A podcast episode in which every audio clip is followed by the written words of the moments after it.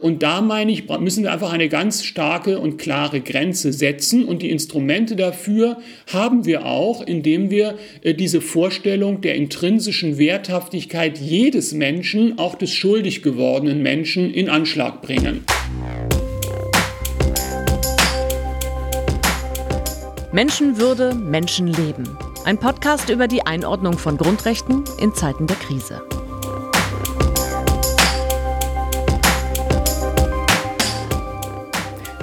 Herzlich willkommen zur Podcast-Reihe Menschenwürde, Menschenleben der Zeitstiftung.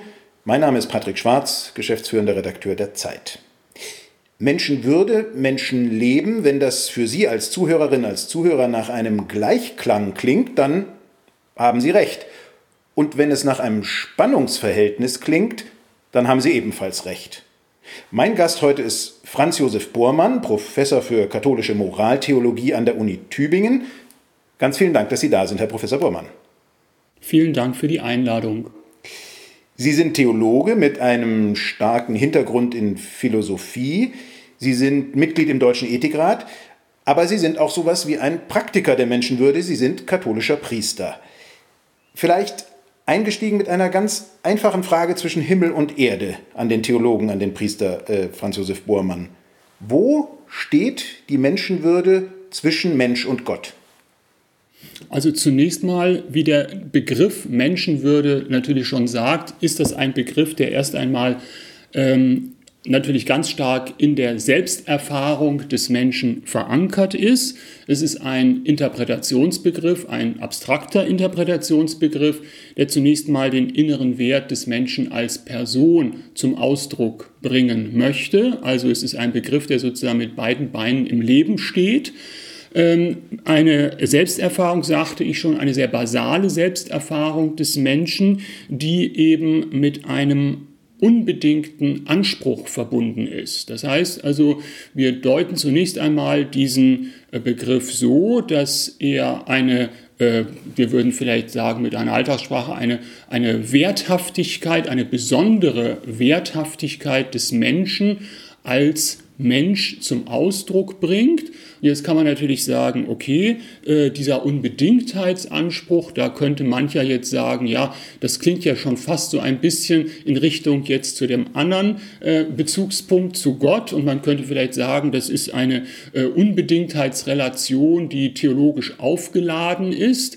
Äh, das könnte so sein. Wir können vielleicht darauf noch ein bisschen später eingehen. Das muss man meines Erachtens nicht unbedingt so interpretieren. Das kann zunächst einfach mal auch als eine Unbedingtheit der praktischen Vernunfterfahrung des Menschen selbst gedeutet werden. Aber sie ist natürlich offen für eine theologische Deutung. Und ähm, das führt dann eben auch dahin, dass man die Relation des Menschen, die vielfältige Relationalität des Menschen auch ernst nimmt, und zwar in dreifacher Weise. Der Mensch ist ja ein Wesen, das sich a zu sich selbst verhält, b zu anderen, Mitmenschen etwa, sich verhält, aber natürlich auch zu ähm, äh, Entitäten, die äh, von der Scala Naturae sozusagen unter uns stehen, also Pflanzen, Tiere etc. Aber last but not least gehört es natürlich auch aus einer zumindest schöpfungstheologischen Perspektive zur Selbsterfahrung des Menschen, dass er eben in einer Beziehung zu Gott steht. Und ich glaube, dass dieser Begriff der Menschenwürde ein sehr komplexer Begriff ist, der für all diese Relationen etwas zu sagen hat. Herr Bormann, Sie sind äh, mit Sicherheit der größere Bibelkenner als ich, aber äh, wenn ich mich nicht täusche, äh, man findet den Begriff der Menschenwürde jetzt nicht in der Bibel. Musste denn die Menschenwürde für die Theologie erst erfunden werden? Ja, das ist richtig. Die Beobachtung stimmt zunächst mal. Die Kategorie der Würde ist keine biblische äh, Kategorie, kommt also sozusagen weder im Alten noch im Neuen Testament so vor. Das heißt aber nicht ganz, dass das, was wir mit Menschenwürde bezeichnen, dem biblischen Denken fremd gewesen ist. Denn schon in den jüngsten Schichten des Alten Testamentes, etwa in der sogenannten priesterschriftlichen Schöpfungsgeschichte, die ganz am Anfang des Buches Genesis äh, erzählt wird, da wird eben der Mensch bestimmt als ein, dort heißt es im Hebräischen Selem, als eine Statue Gottes. Also das ist ein Import aus der antiken äh, ich sage jetzt mal, Königstheologie aus den antiken Großreichen, in denen die Vorstellung etabliert war, dass der Großkönig oder der, der Herrscher selber äh, der Repräsentant Gottes auf Erden war und äh, sozusagen äh, in dieser exklusiven Beziehung zu Gott stand als äh, praktisch Gottes Stellvertreter. Und im jüdischen Denken wird nun diese Vorstellung quasi demokratisiert, sodass in der Genesis erzählt wird, dass jeder Mensch, also nicht nur ein besonderer Amtsträger oder der Herrscher oder irgendwie jemand Besonderes, sondern jeder Mensch sei Statue Gottes und habe als solche funktional gesehen auch eine besondere Verantwortlichkeit, nämlich den Auftrag, in den von Gott gesetzten Grenzen seiner Schöpfung äh, zu herrschen, also ordnungs, ordnungsstiftend zu wirken, kann man sagen. Äh, das ist schon mal eine ganz wichtige äh, Etappe zu unserem modernen Menschenwürdeverständnis, weil hier sich schon die Intuition des, der Sonderstellung des Menschen ausspricht. Also hier sind sozusagen zwei wichtige Sinngehalte schon, wenn auch in terminologisch anderer Weise gefasst, nämlich einmal die Universalität und zweitens die Egalität. Also alle Menschen sind in dieser Weise ähm, ähm, eben Statuen, äh, Stellvertreter Gottes sozusagen. Der eigentliche äh, Transfer nun in eine wirkliche Würde, Semantik hinein, passiert in der antiken Stoa. Und da entwickelt sich jetzt die Vorstellung, die dann die ganze abendländische Geistesgeschichte weiterhin kolportiert wird, dass nämlich der Mensch und auch jeder Mensch Träger des Logos sei, also vernunftfähig sei. Und wenn man jetzt fragt, was den Menschen denn zu dieser biblischen Vorstellung von, von äh, Herrschaft etwa über die Tiere und die Pflanzen und, und die untere Welt sozusagen ermächtigt, dann ist es eben genau diese Vernunftbegabung. Und daher ist es auch schon sehr früh in der Theologiegeschichte so, etwa in der Patristik bei verschiedenen Kirchenvätern, findet tatsächlich so eine begierige Rezeption dieser stoischen Würdekategorie statt. Und die wird jetzt mit dem biblischen Denken über die Gott-Ebenbildlichkeit des Menschen äh, verschmolzen. Ja, und ab da haben wir sozusagen jetzt so eine Doppelstrategie oder Doppelsemantik. Auf der einen Seite ist der philosophische ähm, Traditionsass, der sehr stark die Vernunftbegabung des Menschen ähm, in den Mittelpunkt stellt und als etwas äh, Statusbegründendes begreift. Und auf der anderen Seite aber auch die theologische Reflexion, dass dieser Raum ähm, des Freiheit- und Vernunftgebrauches als ein Raum gedeutet wird, den der Mensch auch in der Verantwortung vor Gott auszufüllen habe. Also hier gibt es jetzt sozusagen einen Inkulturations- Prozess, das heißt das biblische Menschenbild und wesentliche Gehalte der antiken hellenistischen Philosophie verschmelzen hier miteinander. Sie haben äh, den, äh, den provokativen Begriff des Imports gebraucht, die Menschenwürde sozusagen als Import ins Christentum. Äh, ich würde da gerne nochmal auch, auch, auch äh, historisch nachfragen. Die Kirche, also insbesondere Ihre, die ältere, die katholische Kirche, hat sich ja mit dem Konzept der Menschenrechte lange sehr schwer getan, weil die eben äh, gedeutet wurden als etwas, äh, was bestenfalls von Gott herkommen kann, aber was nicht der Mensch gegenüber Gott beanspruchen kann. Wenn Menschenrechte so ein schwieriges Konzept war für Ihre Kirche, Kirche. Wie war das denn mit der Idee der Menschenwürde? Also man muss zunächst mal diese beiden Begriffe auch ideengeschichtlich klar voneinander unterscheiden.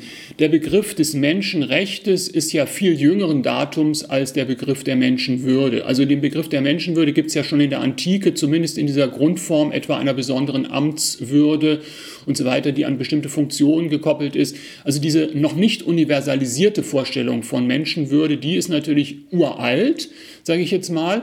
Äh, die äh, universalisierte, moderne Menschenwürde, die ist natürlich auch erst etwas, was vor allen Dingen im Blick auf die rechtlichen Implikationen mit der Aufklärung wirklich Raum gewonnen hat. Und da muss man natürlich über Kant und all die Dinge reden, äh, die dazu beigetragen haben, dass nicht nur diese, diese grundsätzlich generelle Vorstellung von der Sonderstellung des Menschen äh, begriffen und tradiert wird, sondern dass auch im Grunde genommen, ich sag mal, die zivile Sprengkraft dieses Begriffes im Blick auch jetzt in rechtsproduktiver Art und Weise entfaltet wird. Und das ist noch gar nicht so furchtbar lange her. Das ist eben im Wesentlichen vor allen Dingen in der Aufklärung passiert.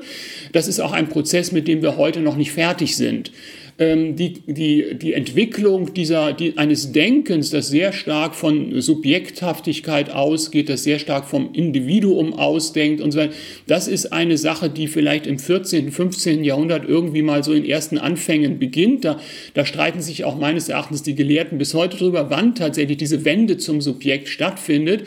Aber man darf sich das keinesfalls so vorstellen, dass das sozusagen äh, knopfpunktartig auf, auf, auf, auf den Knopfdruck sozusagen in einem Augenblick passiert. Das sind ganz komplizierte geistesgeschichtliche Prozesse. Äh, die katholische Kirche ja, sie tut sich schwer damit. Auf der anderen Seite muss man auch sagen, die katholische Kirche hält mit ihrer langen natur- und vernunftrechtlichen Tradition aber wesentliche Sinngehalte bereit, die gerade in, den, in, den, äh, in die moderne Menschenrechtsbewegung auch eingespeist worden sind. Also ich erinnere mal daran, einer der Väter der Erklärung der Menschenrechte der Vereinten Nationen, Jacques Maritain, war ja ein in der Wolle gefärbter Thomist und der hat natürlich sozusagen die thomanische Naturrechtslehre gekannt und all diese Dinge und hat die fruchtbar werden lassen für die Ausfaltung von modernen Menschenrechtskatalogen. Die katholische Kirche hat im Grunde genommen relativ spät erst, letztlich wahrscheinlich erst mit dem Zweiten Vatikanischen Konzil, wirklich in ihrer Selbstbeschreibung auch äh, etwa die Religionsfreiheit, die Gewissensfreiheit als einen direkten Ausfluss aus dem Würdebegriff für sich äh, praktisch äh, reklamiert oder, oder dargestellt. Ja? Das ist natürlich immer auch ein Prozess gewesen, der über mehrere Vorstufen lief, äh, im 19. Jahrhundert, auch in den Emanzipationsbewegungen etwa vieler europäischer Staaten hin in eine parlamentarische äh, Demokratie hinein. Ähm, da hat die Kirche natürlich immer gerne die Rechte für ihre eigenen Mitglieder reklamiert, sofern sie in der Minderheit waren. Äh, und hat dann in einer gewissermaßen doppelten Buchführung, da wo sie selber katholische Mehrheitsbevölkerung hatte, äh, ziemlich äh, ähm, ähm, ähm, sich taub gestellt gegenüber Minderheitenrechten etwa anderer Religionen oder anderer Weltanschauung. Das muss man ehrlicherweise zugeben. Die Kirche war da in dem Sinne weniger ein Treiber der ähm, Ausbreitung des Menschenrechtsgedankens, wenn man auf die europäische Geschichte schaut, aber sie hat in der Zeit danach, nach dem Zweiten Vatikanischen Konzil, aus einer globalen Perspektive sicherlich viel Gutes getan, um den Menschenrechtsgedanken zu globalisieren und auch in vielen Ländern, die außerhalb des europäischen Horizontes liegen, auch zum Durchbruch zu verhelfen.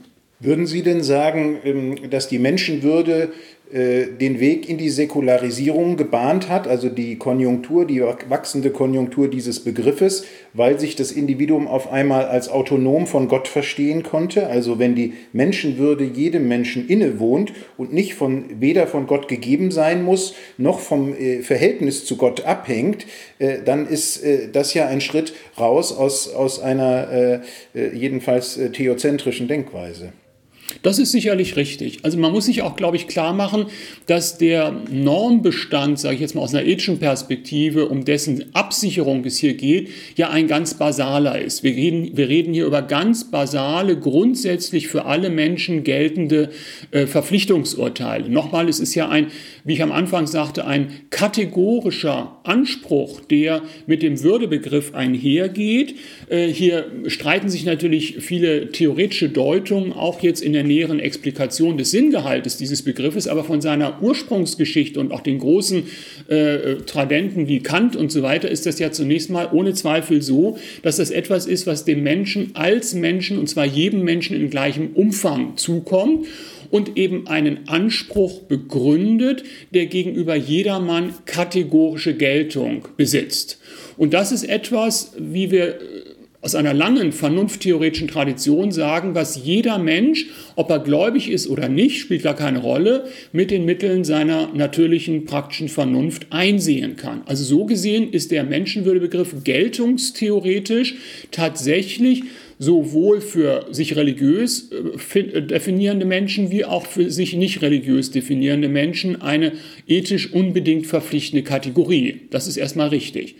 Allerdings muss man auch sagen, dass ja die Entwicklung auch nach Kant weitergegangen ist. Es gibt ähm, die Debatte um den Menschenwürdebegriff ist ja nicht dabei stehen geblieben, äh, etwa diese kategorische Geltung, diese Universalität des Begriffs einfach für selbstverständlich zu erachten, sondern es gibt ja heute auch eine Pluralität von Neuinterpretationsversuchen des Würdebegriffs und die fallen teilweise auch hinter diesen Level der Reflexion meines Erachtens zurück, indem sie etwa die Universalität oder die Besitzpersistenz des Würdebegriffes in Frage stellen. Also etwa, indem sie eine Art Leistungstheorie äh, der Würde entwickeln, der Gestalt eben, dass manche Entitäten nur dann äh, Träger der Würde seien, wenn sie eben aktuell bestimmte, äh, meist kognitive Leistungen erbringen können. Oder wir kennen verschiedene Formen von Anerkennungstheorien, die eben sagen, dass die Würde des Menschen nicht einfach vorfindbar sei, sondern im Grunde genommen Produkt einer sozialen Anerkennung darstelle. Und das sind, glaube ich, sehr problematische Herangehensweisen an den Würdebegriff, weil hier sozusagen die kategorische Geltung ähm, umgedeutet wird in etwas, was sozusagen sozial aushandelbar sei. Also es ist zweifellos so, dass sich aus der kategorischen Geltung soziale Verpflichtungen für Menschen äh, äh, ableiten lassen. Aber ich würde Wert darauf legen, dass selbst wenn Menschen hinter der Anerkennung dieser Verpflichtungen, aus welchen Gründen auch immer, zurückbleiben, dass das selber dann nicht als äh, Würde äh, negierend oder die Würde unterminierend vorgestellt wird. Der unbedingte Anspruch bleibt auch dann bestehen, die Sollensforderung bleibt auch dann bestehen, wenn Menschen ihr nicht nachkommen. Das heißt, die Würde ist prinzipiell unabhängig von der Anerkennung. Sie hat zwar Implikationen im Blick auf die Anerkennung sie will natürlich anerkannt werden, aber sie wird nicht durch unsere Anerkennung konstituiert. Sie haben, Sie haben gerade ja sehr interessant hingewiesen auf die Gefahr, den Würdebegriff zu einem Leistungsbegriff umzudefinieren und zu sagen, das ist was, das muss ich mir verdienen, das ist wie äh, Schulnoten oder wie das Bruttosozialprodukt oder äh, soziales, äh, soziales äh, Standing. Die Würde steigt proportional zu einer bestimmten Leistung. Ähm, das ist jetzt eine Idee, die hätte ich vielleicht eher im protestantischen äh, ähm, äh, Teil des Himmels verortet. Wundert mich also nicht, dass Sie dem als Katholik widersprechen. Ich würde da gerne ein bisschen genauer hingucken, weil dass die Menschenwürde unerlässlich ist, darin sind sich schnell immer alle einig, aber die Meinungen oder Sichtweisen auf die Menschenwürde differenziert sich ja doch stark immer aus, wenn es um die Praxis geht. Sie sind im doppelten Sinne äh, Franz Josef Bormann ein Praktiker der Menschenwürde, würde ich das mal nennen. Zum einen als Priester, äh, der an der Seelsorgefront steht. Da kommen wir vielleicht nachher nochmal drauf zu sprechen, auch ein bisschen auf Ihre persönlichen Erfahrungen mit den Dilemmata, in denen man da vielleicht steht. Aber Sie sind in der äh, Funktion eines Mitglieds des Deutschen Ethikrates gewissermaßen Teil der Runde, die stellvertretend für dieses Land e-, ethische Dilemmata zumindest ausleuchten und beurteilen muss.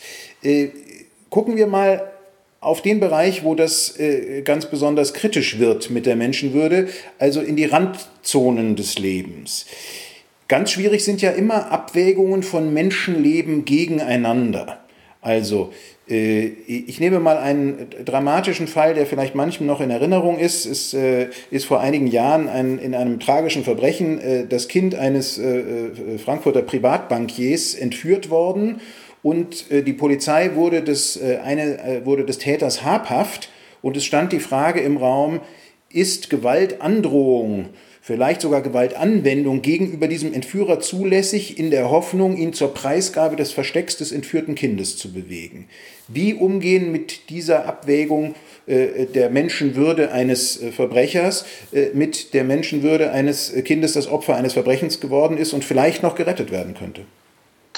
Ja, zunächst, das ist natürlich tatsächlich eine außerordentlich, auch psychologisch gesehen, außerordentlich belastende und schwierige Situation damals gewesen für den Frankfurter Polizeipräsidenten, der ja genau mit dieser Konstellation konfrontiert war. Äh, es ging ja vor allen Dingen darum, in der Perspektive, äh, möglicherweise lebt das Kind noch. Wir haben den vermeintlichen Täter vor uns sitzen, der belügt uns nach Strich und Faden und die Zeit läuft aus und das Kind droht womöglich zu verdursten oder zu verhungern. Das war damals so ungefähr die Konstellation. Klar ist aus ethischer Perspektive Täter und Opfer, also sowohl der vermeintliche Täter, der Straftäter, der Mörder, wie sich dann ja herausstellte, als auch das Kind sind in gleicher Weise Träger von Menschenwürde. Und jetzt galt es, nicht die Menschenwürde des einen gegen des an, den anderen abzuwägen. Das ist keine sinnvolle äh, ethische Fragestellung. Da gibt es nichts abzuwägen, weil beide Güter gleichwertig sind. Hier galt es aber um die Frage, ähm, welche Art von Intervention, auch durchaus polizeilicher Art, ist noch mit dem Respekt vor der Menschenwürde des Täters vereinbar? Und wann beginnt sozusagen eine Form der Intervention, die als solche als mit der Würde unvertretbar oder mit dem Respekt vor der Würde unvertretbar zu qualifizieren ist. Und hier ging es darum, zwei Stufen haben Sie schon angesprochen. Ich glaube, es ist weiterhin unstrittig, dass die bloße Androhung von Gewalt als solche noch nicht als mit der, Mensch, mit der Achtung der Menschenwürde unvereinbar vorgestellt wird. Es war dann im Prozess ein bisschen anders. Es ging ja äh, um eine nähere Spezifizierung der Gewalt und zwar in Richtung einer Folter. Die meisten Leute sind sich einig, dass Folter äh, ein Handlungstyp ist, der als solcher mit dem Respekt vor der sittlichen, vor der Fähigkeit zur sittlichen Selbstbestimmung eines Wesens insofern schlechterdings unvereinbar ist, weil ein wesentliches Ziel der Folter darin besteht, genau diese sittliche Subjektivität und Autonomie des Menschen zu brechen und zu zerstören. So wird sie ja auch in totalitären Staaten eingesetzt.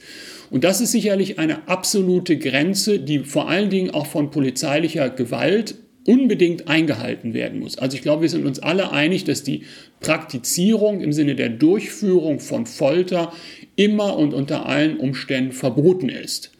Aber eine psychologische Verhörsituation hat ja mehrere andere Formen von, ähm, ich sage jetzt mal, äh, Instrumenten, einen Täter unter Druck zu setzen, äh, ihn zum Geständnis zu motivieren und so weiter, die noch lange im Vorfeld dieser absoluten Grenze liegen. Und damals ging es, glaube ich, vor allen Dingen auch um die Frage dann, die ja auch strafrechtlich aufgearbeitet wurde, ob die Androhung bestimmter Formen von physischer Gewalt bereits diese Grenze überschreitet oder nicht.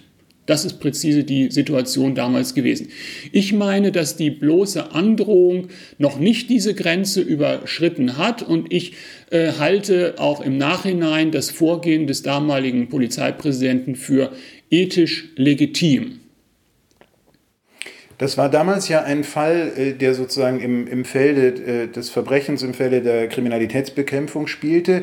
Das, die ganze Thematik bekam ja eine buchstäblich globale und politische, staatspolitische Dimension, äh, als die Vereinigten Staaten von Amerika in Guantanamo begannen, systematisch Gefangener Gefangener ähm, einer Befragungstechnik auszusetzen, von der sich große Teile der Welt eilig waren, dass sie Folter konstituiert haben. Das Interessante war ja in dem Fall von Guantanamo, dass es dort ein Staat war, der agiert hat und dass äh, die Verfassung der USA selbstverständlich auch nicht erlaubt, die Menschenwürde einfach so zu tangieren und dass sich damals aber Juristen fanden, die der Regierung äh, von George W. Bush äh, Argumente an die Hand gaben, äh, diese Form von extremer äh, äh, Befragung, also Folter nach unseren Maßstäben, trotzdem durchzuführen. Wie, wie würden Sie als Theologe sagen, wo, wo, wo ist das Defizit äh, bei der Juristerei, wenn sie in der Lage ist, solche Argumente zu liefern? Gibt es eine Möglichkeit seitens der Theologen, die Juristen auf einen, auf einen blinden Fleck aufmerksam zu machen, den die vielleicht beim Thema Menschenwürde nicht zwingend sofort sehen? Wie ich schon andeute, müssen wir natürlich auch, also abgesehen von, ich sage jetzt mal, Opportunitätsgesichtspunkten, die sicherlich da eine große Rolle spielen bei der Motivation des einen oder anderen, der sich da äh, ein bisschen auch äh, andient, sage ich jetzt mal, solche Leute gibt es natürlich immer in Systemen. Aber wenn wir das äh, intellektuelle Umfeld betrachten, dann muss man natürlich auch sehen, äh, dieser starke, dieser absolute Sinngehalt der Menschenwürde ist natürlich eingebunden in eine bestimmte Theorielandschaft. Und wenn Sie jetzt mit einer modernen, recht, rechtspositivistischen äh, Perspektive versuchen, äh, den Sinngehalt der Menschenwürde zu rekonstruieren, dann wird man da wahrscheinlich auch an Grenzen stoßen. Ja, also wir brauchen gar nicht bis Guantanamo gehen, wir können an die Mauerschützenprozesse denken etc. In, in der deutschen jüngeren Vergangenheit, da gibt es viele Beispiele. Ähm, ich denke, dass das, was damals in Guantanamo gewesen ist, auf jeden Fall den Tatbestand der Folter erfüllt auf jeden Fall gegen elementarste Grundrechte der dort teilweise illegitimerweise gefangen gehaltenen Personen verstoßen hat und von daher weder ethisch noch rechtlich in irgendeiner Weise als legitim vorgestellt werden darf. Schon gar nicht von einer äh, Nation, die ja gerade die Beförderung von Demokratie und Freiheitsrechten sich auf ihre Fahne schreibt. Ja, also das ist auf jeden Fall der schlimmste Missbrauch sozusagen, äh, den man sich da vorstellen kann. Äh, Im Grunde genommen ist das äh, die Vorstellung, eine, eine vulgär utilitaristische Vorstellung, nach der das, äh, der Zweck das Mittelheilige und auch diese ganze Semantik des Krieges gegen den Terror und so weiter und so weiter führte ja eigentlich im Grunde genommen nur dazu, dass, dass solche traditionellen Begriffsschranken auch irgendwie äh, unterspült werden sollten. Also das würde ich einfach erstmal einer, einer Ideologiekritik auch unterziehen wollen.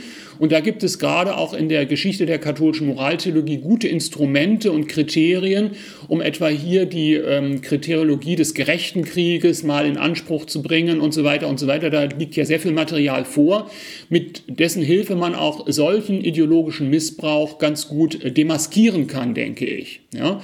Aber es ist immer die Gefahr, dass äh, in einer Gewaltmonopolsituation äh, Polizei etc. Kräfte, äh, die ja in ganz besonderer Weise äh, Zugang auch zu Gewaltmitteln haben, ja praktisch die einzigen Repräsentanten sind, die da überhaupt Zugang zu haben in unseren modernen Demokratien, dass die natürlich dann äh, in der Versuchung stehen, hier die Grenzen des legitimen Einsatzes irgendwie äh, auszuweiten. Äh, und da meine ich, müssen wir einfach eine ganz starke und klare Grenze setzen. Und die Instrumente dafür haben wir auch, indem wir äh, diese Vorstellung der intrinsischen Werthaftigkeit jedes Menschen, auch des schuldig gewordenen Menschen, in Anschlag bringen. Natürlich ist es legitim, wir müssen einen Schwerverbrecher nicht in Watte packen. Äh, wir können durchaus äh, äh, auch psychologisch differenzierte Befragungstechniken einsetzen. Wir dürfen ihn unter Stress setzen und so weiter und so weiter. Das passiert ja auch tagtäglich in, in Verhörstuben, sage ich jetzt mal. Ähm, aber das heißt eben nicht, dass wir alles mit ihm tun dürfen. Und Waterboarding und, und andere Dinge äh, überschreiten hier eben eindeutig die Grenze. Die äh, Würde des Menschen ist unantastbar, heißt es im Grundgesetz. Und trotzdem haben wir gerade, glaube ich, schon gemerkt in unserem Gespräch an den zwei Beispielen, einem Kriminalfall und äh, dem äh, äh, äh krassen und äh, menschenrechtswidrigen Vorgehen der US-Regierung in Teilen nach 9-11. Antastbar wird die Menschenwürde, angetastet wird die Menschenwürde äh, in der Regel ja in Ausnahmesituationen, in Situationen, wo Menschen oder Systeme unter Stress sind. Nun sind wir mit äh, dem äh, zweiten Lockdown, den wir äh, in diesem Jahr schon äh, erleben, ja in einer Situation der gesellschaftlichen Stressanspannung. Ähm, und die Leute, die äh, gegen die staatlichen Maßnahmen protestieren, tun das letztlich ja auch oft mit einem Argument der Güterabwägung und sagen, die staatlichen Maßnahmen richten mehr Schaden an als sie Nutzen bringen. Das für sich wäre noch kein Thema äh, für die Menschenwürde. Ich würde Ihnen aber gerne ähm, das inzwischen äh, berühmt gewordene Zitat von Wolfgang Schäuble nochmal vorlesen, der im ersten Lockdown im Interview mit unseren Kollegen vom Tagesspiegel in Berlin Folgendes gesagt hat. Menschenwürde, Menschenleben ist das Thema unseres Podcasts hier auf der Zeit äh, Stiftungs Website und das Zitat passt da ganz gut dazu. Wolfgang Schäuble sagt, wenn ich höre, alles andere habe vor dem Schutz des Lebens zurückzutreten, dann muss ich sagen, das ist in dieser Absolutheit nicht richtig. Grundrechte beschränken sich gegenseitig. Wenn es überhaupt einen absoluten Wert in unserem Grundgesetz gibt, dann ist es die Würde des Menschen, die ist unantastbar. Aber sie schließt nicht aus, dass wir sterben müssen. Was also äh, muss im Zweifelsfall zurückstehen. Wie schaut das Urteil des Mitglieds des Ethikrats aus in diesem Fall? Äh, ich denke, dass äh, der Bundestagspräsident hier etwas ganz Ähnliches gesagt hat, wie der Deutsche Ethikrat in seiner ersten Stellungnahme zur Corona-Krise im März. Ähm, natürlich, ähm, also es sprach ja sozusagen der juristisch versierte Bundestagspräsident, der seine Worte wohl abgewogen hat. Natürlich äh, ist das, was er gesagt hat, ganz und gar das, was in unserer Verfassung steht. Und äh, dem ist auch gar nichts hinzuzufügen, äh, dem ist zuzustimmen aus meiner Perspektive. Ich glaube, das Anliegen, das Wolfgang Schäuble, wie ich finde, zu Recht vertreten hat, war, dass bei aller Bedeutung des fundamentalen Gutes des äh, physischen Lebens selber.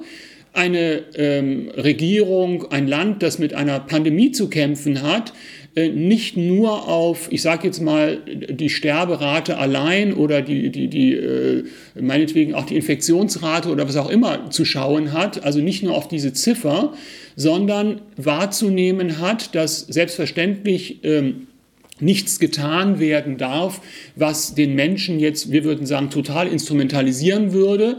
Wir haben das erlebt, äh, solche Beispiele gibt es ja auch, wenn wir vielleicht an die USA oder Brasilien und so weiter denken würden. Da kann man ja schon darüber nachdenken, ob da nicht die Grenze zur Instrumentalisierung überschritten worden ist.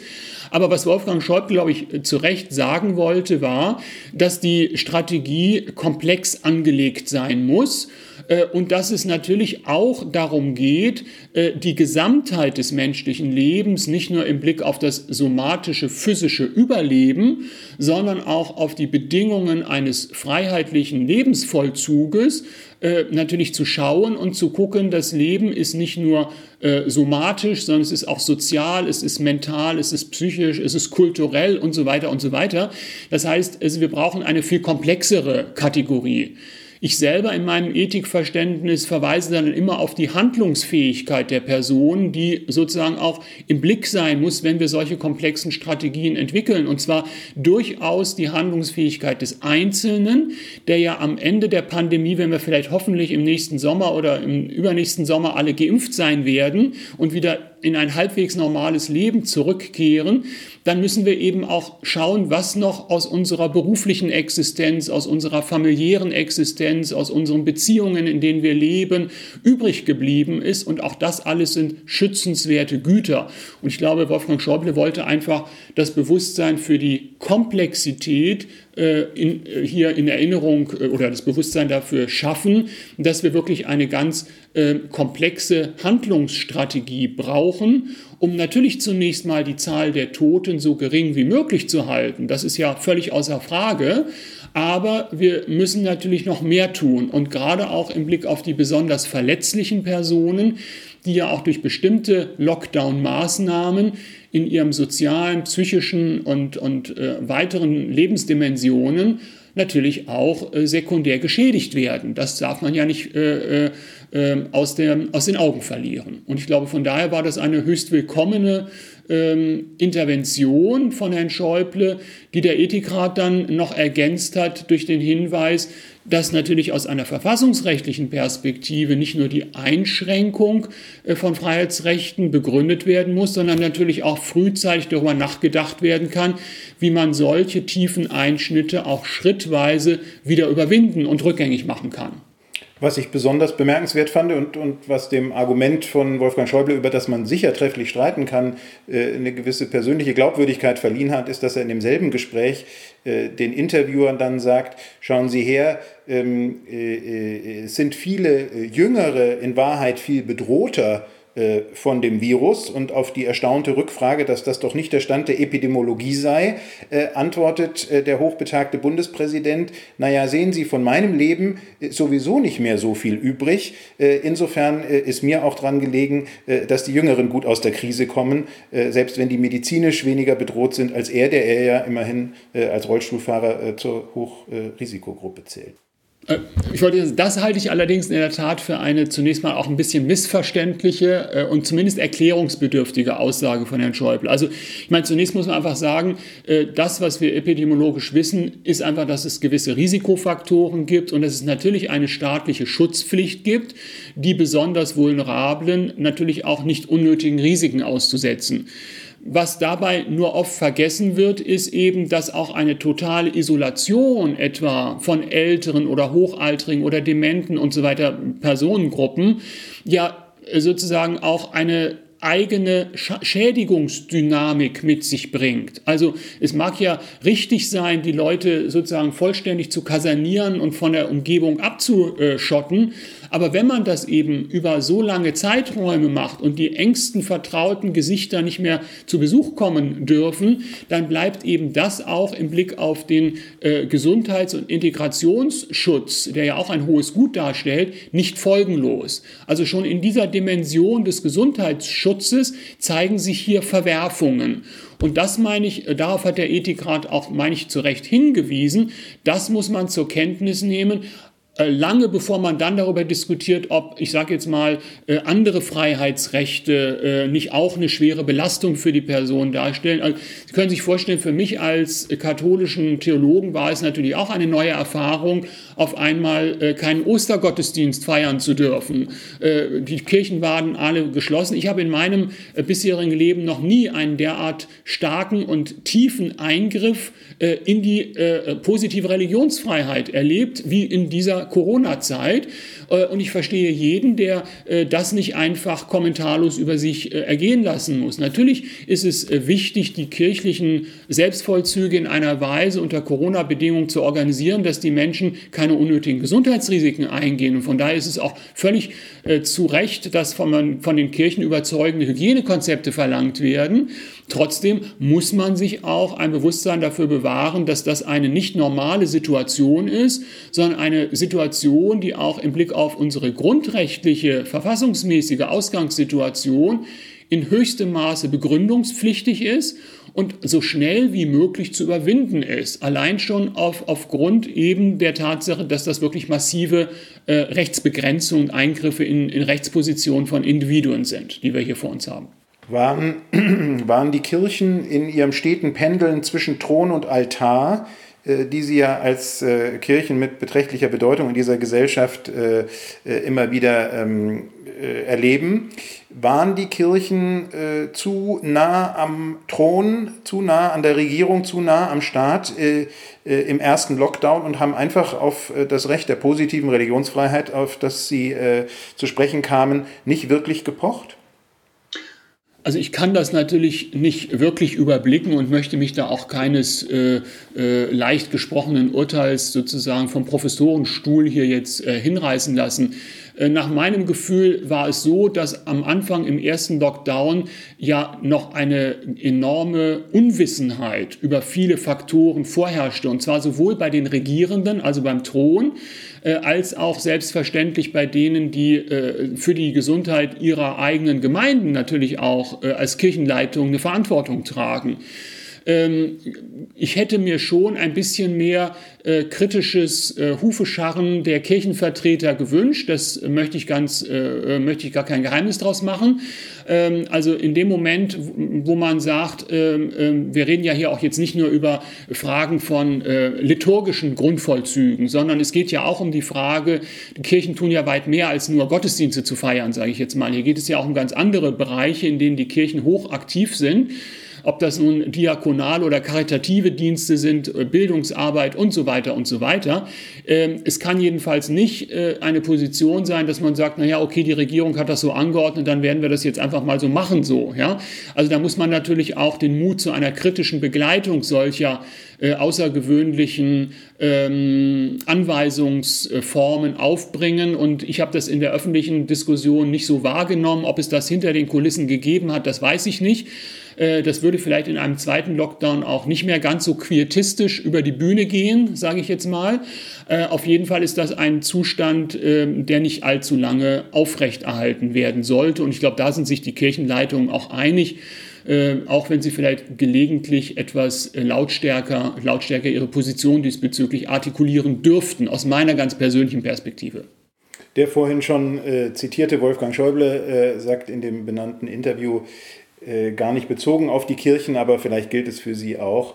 Äh, lasst uns geduldig sein miteinander, wir müssen alle lernen, wir sind zum ersten Mal in so einer Lage. Und nun bei dem zweiten Lockdown, den Deutschland dieses Jahr erlebt, äh, ist es ja tatsächlich so, dass die Kirchen offen bleiben dürfen, äh, an wem auch immer das gelegen hat, an der Protestantin Angela Merkel, die es großzügig vom Thron gewährt hat, den Kirchen oder dem Erwachen so mancher großer und kleiner Kirchenfürsten, die gemerkt haben, es ist doch ein bisschen seltsam, wenn man ähm, Baumärkte für systemrelevanter hält als als äh, den eigenen äh, Gottesdienst. Vielleicht äh, ganz zum Schluss, Herr Bormann, wir hatten ja schon Ihre Rolle als Priester angesprochen, als Seelsorger.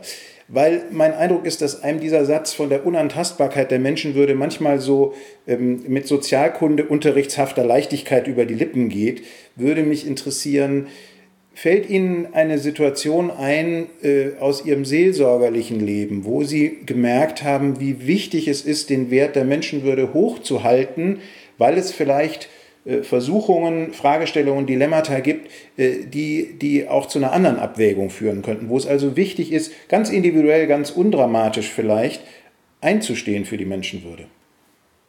Ja, solche äh, Situationen kann ich durchaus erinnern, auch wenn ich natürlich sagen muss, dass ich jetzt äh, nur ehrenhalber, ehrenamtshalber sozusagen äh, priesterlich tätig bin, weil ich ja als Hochschullehrer eine andere Hauptaufgabe habe. Also von daher kann ich mir jetzt natürlich nicht anmaßen, dass ich das in der gleichen Dichte erfahren hätte wie vielleicht ein normaler Gemeindeseelsorger. Aber ich kenne natürlich aus den Gesprächen auch äh, Grenzsituationen, also was weiß ich, ein junges Paar erwartet ein Kind und wird damit konfrontiert, dass dieses Kind womöglich nicht gesund sei und ringt um die Frage, ob sie dieses Kind, dieses behinderte Kind etwa annehmen können, müssen oder sollen sozusagen. Ja, also hier steht natürlich auch die Menschenwürde des ungeborenen Lebens zur Debatte.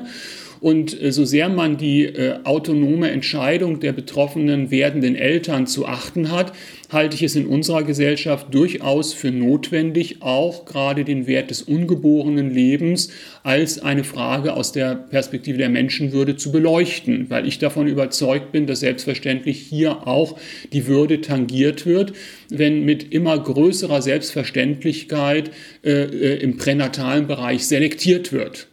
Eine andere äh, Konfiguration oder Konstellation wäre, wären die ganzen Debatten über das vermeintlich würdelose Dahinvegetieren alter Menschen am Lebensende. Auch da wird ja oft das Würdeargument benutzt aus ganz unterschiedlicher Perspektive. Äh, so sehr ich das verstehe, dass ein Mensch, der wirklich auch leidet äh, im Blick auf sein eigenes Selbstwertgefühl, wenn er eben äh, immer älter, einsamer, kränker, abhängiger wird, so sehr ist es für mein Würdeverständnis doch ganz grundlegend darauf zu, hinzuweisen, dass das nicht ein Verlust oder eine, eine äh, geringere Gradigkeit seiner Menschenwürde bedeutet. Das ist mit allen möglichen äh, Erfahrungen von Abhängigkeit, von Schamhaftigkeit vielleicht und, und, und, und so weiter verbunden. Aber hier wäre es meines Erachtens eben wichtig, auch begrifflich klar zu machen, auch der extremst pflegebedürftige alte, höchst äh, abhängige Mensch ist nicht weniger wert als Mensch als ein Mensch in der Blüte seines Lebens, sondern im Blick auf die Würde, deshalb habe ich am Anfang gesagt, das ist eine universale, egalitäre Kategorie, da ist, glaube ich, eine solche Situation eine gute Gelegenheit, das auch noch einmal ausdrücklich zu betonen. Natürlich müssen wir alles tun, dass auch der leidende Mensch das selber erfahren kann, dass er genau das ist, nämlich ein intrinsischer Wert in sich und nicht nur Last für andere. Das muss natürlich auch erfahrbar und im Selbstverhältnis erlebbar werden. Aber das ist für mich eine Frage von Pflegekultur und von gesellschaftlicher Integration und Inklusion. Wenn wir unsere nicht mehr ganz so leistungsstarken Personengruppen alle außerhalb unseres gesellschaftlichen Mainstreams sozusagen ghettoisieren und ihnen jegliche Form der gesellschaftlichen Teilhabe vorenthalten, dann müssen wir uns auch nicht wundern, wenn die am Ende ihr Leben als nicht mehr als sinnvoll und nicht mehr als werthaft erleben. Also da würde ich sagen, das ist eine im Grunde genommen, so sehr es sich oft als eine individuelle Problematik etwa im seelsorglichen Kontakt artikulieren mag, so sehr ist es doch eine gesamtgesellschaftliche Anfrage an uns alle, welchen Wert wir auch bereit sind, gesamtgesellschaftlich durch Zuweisung von Teilhabe und Opportunitätschancen anzuerkennen. Und da kann die Gesellschaft, meine ich, durchaus noch etwas weiter im Blick auf die Humanität dazulernen. Die Menschenwürde hochzuhalten, sie nicht nur unantastbar sein zu lassen, sondern vielleicht sie unantastbar zu machen. Und das gerade in den Randzonen des Lebens, gerade unter den Drucksituationen des Lebens, individuell und gesellschaftlich. Das war ein bisschen der rote Faden äh, dieses Podcasts äh, heute. Sie hörten den Podcast der Zeit Stiftung Menschenwürde, Menschenleben. Weitere Folgen zur Einordnung von Grundrechten in Zeiten der Krise finden Sie auf der Website der Stiftung www.zeit-stiftung.de und überall, wo es Podcasts gibt. Philosophen, Politiker, Mediziner äußern sich hier und heute hatten wir einen Theologen zu Gast. Ganz vielen Dank, Professor Bormann, nach Tübingen. Ich danke Ihnen, Herr Schwarz.